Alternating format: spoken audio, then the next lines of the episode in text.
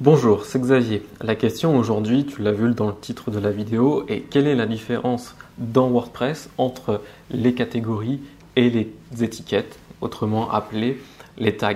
Alors je répondrai à cette question avec un extrait de ma formation sur l'optimisation de WordPress pour le SEO.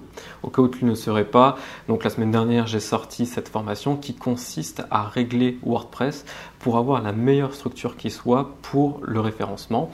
Euh, cette formation est toujours disponible. Le lien euh, vers la présentation de la formation est dans la description. Si ça t'intéresse, je t'invite à cliquer dessus. En attendant, je te souhaite un bon visionnage de cet extrait. Et donc, si je retourne dans mon tag WordPress et que j'actualise la page, on voit mon article. OK. Mais on voit aussi mon article ici.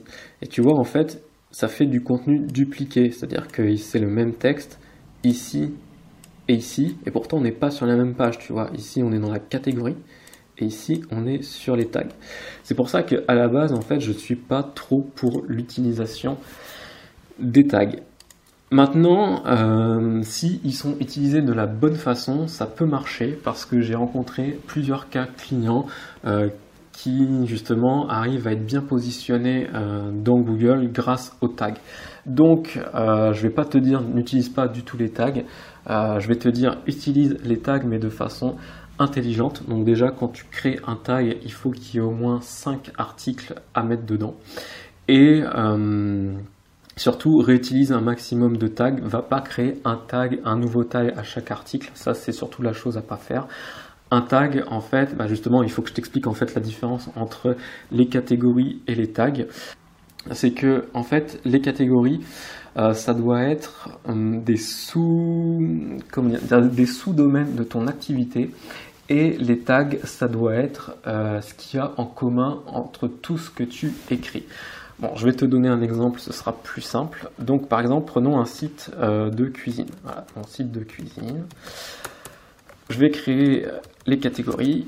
Les catégories, ça pourrait être les entrées, les plats et les desserts.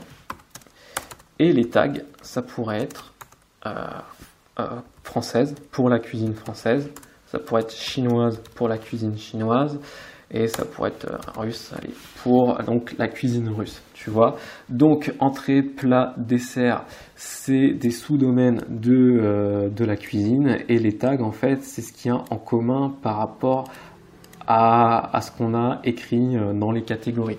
Alors bon, c'est selon aussi ta vision des choses parce que effectivement il y en a qui pourraient dire bah non les tags ça devrait être ça et les catégories ça devrait être ça.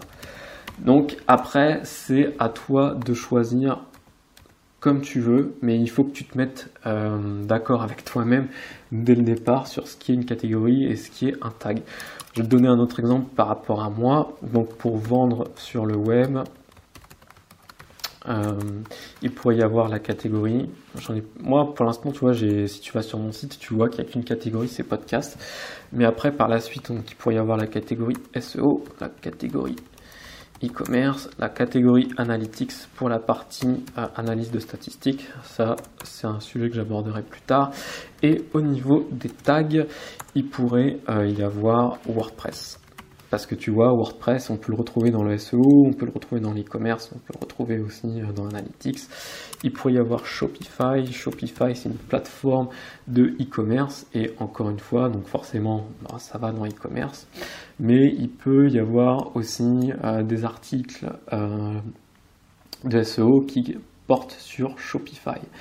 Donc, j'espère avoir été assez clair entre ce qui est une catégorie et ce qui est un tag. Et donc voilà, euh, encore une fois, euh, moi je dis qu'il faut avoir au moins 5 articles à mettre euh, pour créer un tag. Et puis surtout, réutilise déjà ce que tu as créé, va pas créer un tag à chaque nouvel article. Donc nous, là, on est dans, les, dans le réglage des URL. Donc